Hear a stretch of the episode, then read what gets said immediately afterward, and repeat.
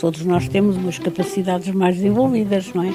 A minha foi a escrita, e, mas há outras que, que, que, estão lá e que depois eh, os personagens eh, se encarregam de levar avante, não é? Foi uma das grandes figuras da literatura portuguesa do século XX. Agostina Bessa Luís nasceu em 1922 e publicou mais de 50 obras de vários géneros literários. Romances, contos, ensaios, escrita de viagens, livros infantis, peças de teatro, sempre descrita como perspicaz e acutilante. Faleceu em 2019.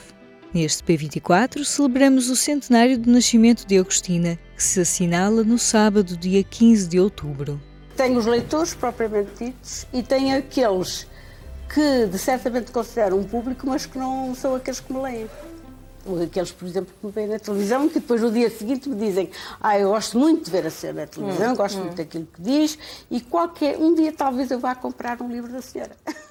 Considerava-se uma autora muito conhecida, mas pouco lida. O professor de literatura Carlos Mendes de Souza, da Universidade do Minho, fala sobre este desencontro.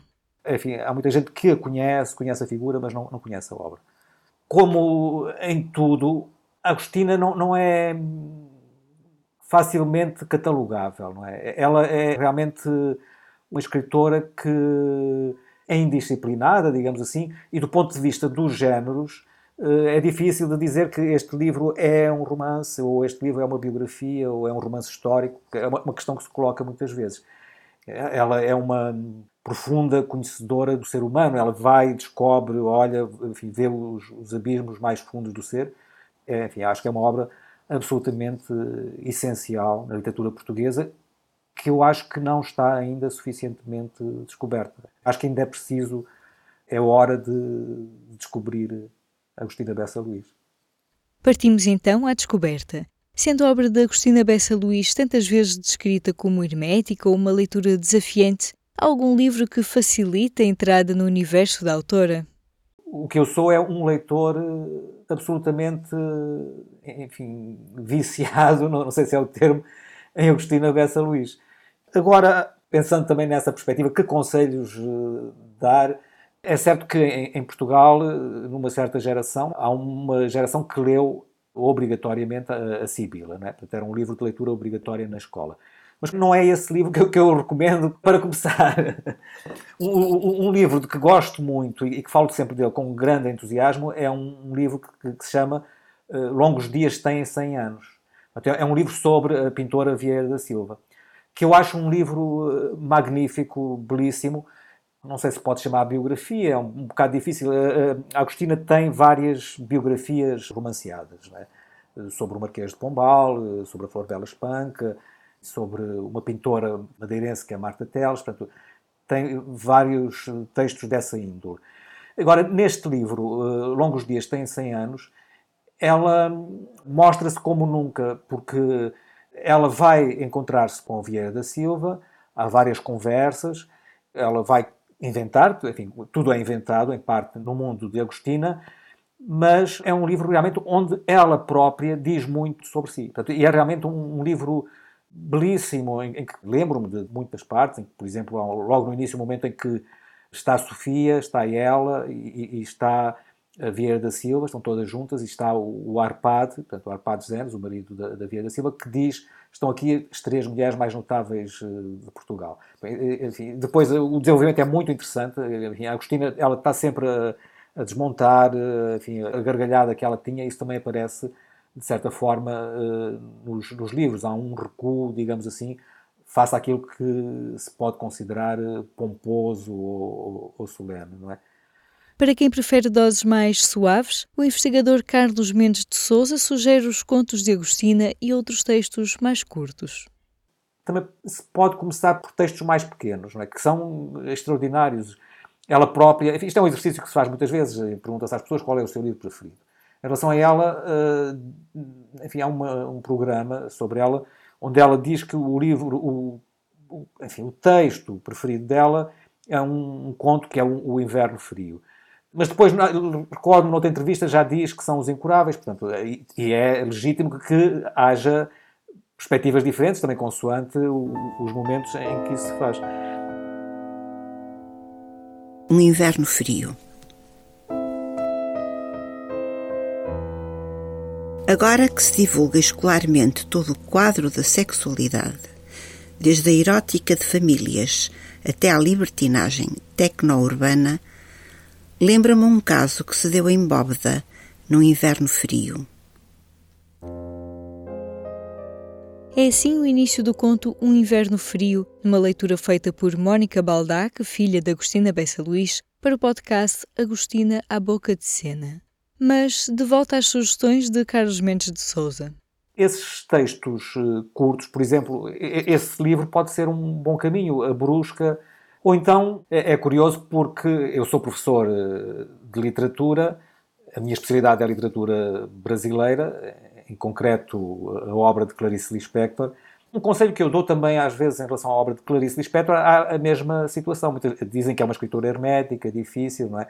Eu, no caso dela, recomendo muitas vezes a leitura das crónicas, que são muito bonitas, não é? Esse seria um outro princípio, estes textos curtos.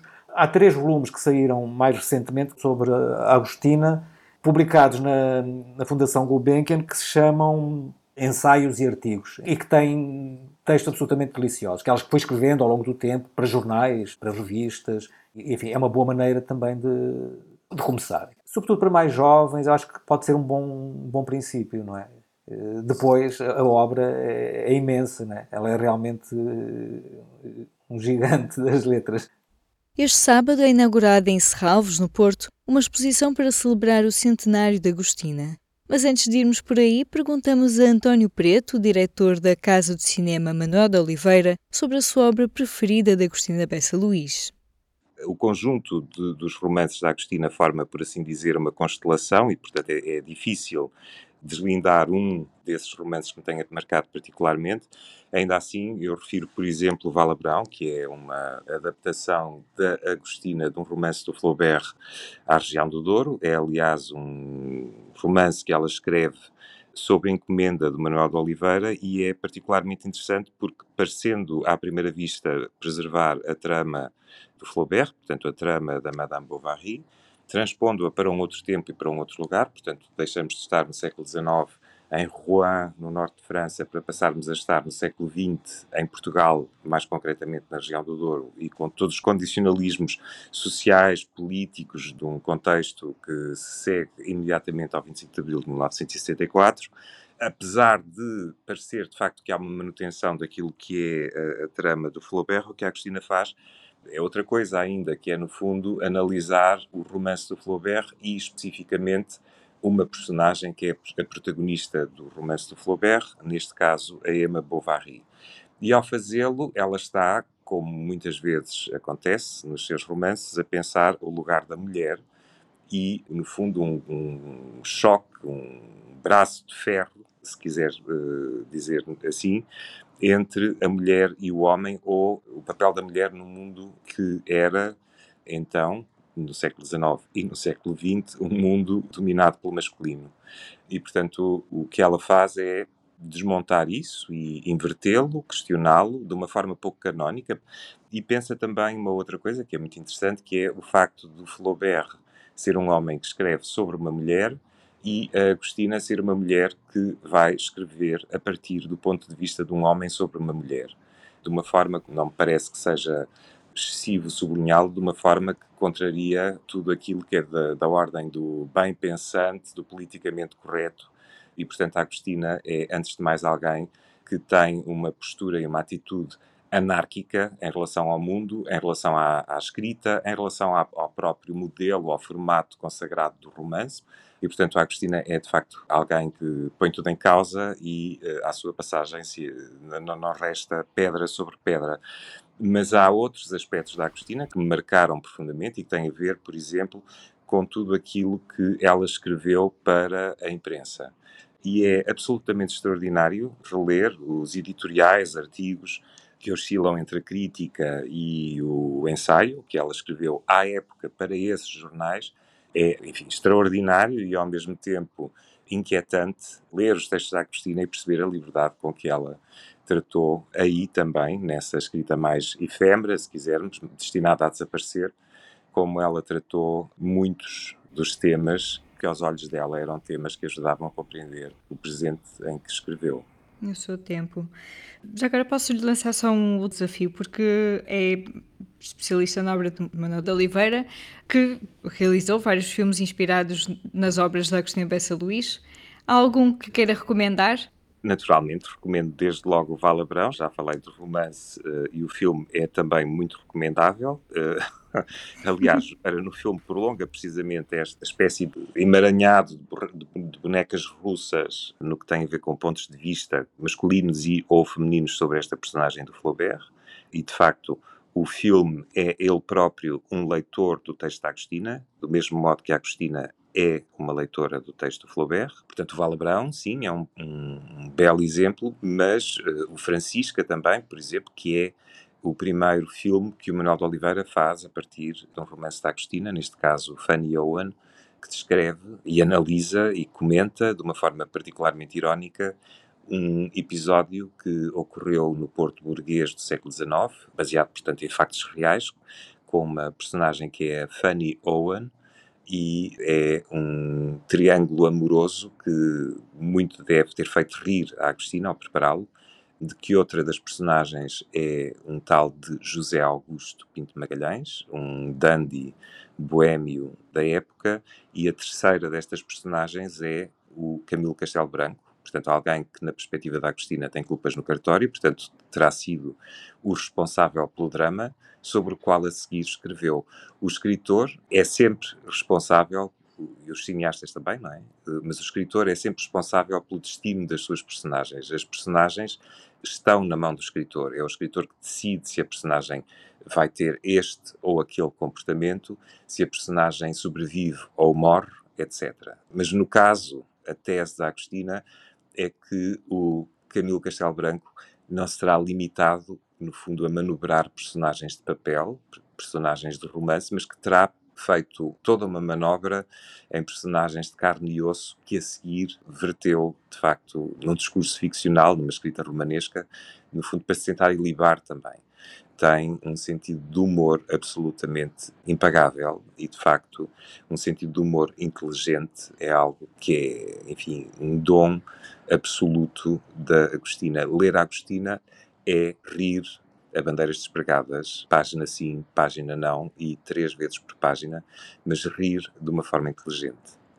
Fica também o convite para visitar a exposição na Casa do Cinema, no Porto, onde cada um é convidado a construir a sua leitura pessoal dos textos de Agostina, em diálogo com obras da coleção do Museu de Serralves.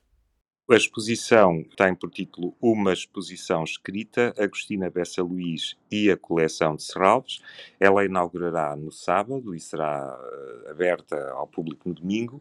É uma exposição que coloca num mesmo espaço, que é o espaço da Galeria de Exposições do Museu, e neste caso, nesta exposição, ela propõe um contraponto ou um confronto entre textos da Agostina, textos que são oriundos de uma produção literária muito diversa também, e esses textos são colocados, como dizia, em diálogo com obras da coleção de Serralves. Portanto, o, o, aquilo que a exposição propõe é, através desse diálogo entre obras de arte e textos da Agostina, fazer com que haja contaminações ou, ou com que a copresença de textos e obras amplie possíveis significados de obras e textos e crie, no fundo, uma, uma rede de possibilidades, um campo de possibilidades, que é precisamente uh, o resultado desse, dessa, dessa montagem entre textos e obras. Já agora fico para ouvir um pedacinho do especial multimédia que estamos a preparar para celebrar este centenário de Agostina Bessa Luís. Reconhece estas vozes? As mãos contra a luz. Vivia uma vez, numa terra remota e bastante feia, uma rapariga intelectual. Ninguém lhe dizia que ela era intelectual, mas a verdade é que existia calada e sem amigos no povoado monótono, lia Cervantes no original, analisava as suas próprias infelicidades com mais curiosidade que desgosto e detestava os romances nacionais. Era, portanto, uma intelectual. A ronda da noite. Ela preparou-se. Todo o seu material de campanha foi trazido e Josefa começou a sua limpeza. Até onde chegava a sua estatura, que não era alta, Ela esfregou, inundou, raspou, até que fios de tinta começaram a correr. Voltou-se para trás. Julgava ter ouvido passos, mas era o vento que carregava nos ramos da nespreira. Já não se intimidava. Cada vez que atacava um figurante da ronda, fazia-o com mais empenho e atrevimento. O desastre estava consumado e ela recuou um pouco, só o porta-bandeira e o jovem do capacete de bombeiro, como ela dizia, tinham ficado intactos. Acabou de ouvir Lídia Jorge, que leu um excerto de A Ronda da Noite, o último romance escrito por Agostina, publicado em 2006. Antes, ouvimos já Pereira de Almeida, que escolheu um excerto do conto As Mãos contra a Luz. O especial multimédia fica online em público.pt este fim de semana. No sábado, dia do centenário do nascimento de Agostina, lançamos uma revista especial que sai com edição impressa do público. Este foi mais um P24. Os excertos que ouviu no início do episódio são de uma roda de conversa do programa Falatório da RTP2 em 1996 e de uma entrevista de Agostina Bessa Luís a Carlos Vaz Marques em 2008 no programa Pessoal e Transmissível da TSF. Se gostou de ouvir este episódio, subscreva o P24 na sua aplicação de podcast habitual. Eu sou a Aline Flor. Tenha um bom fim de semana. O público fica no ouvido.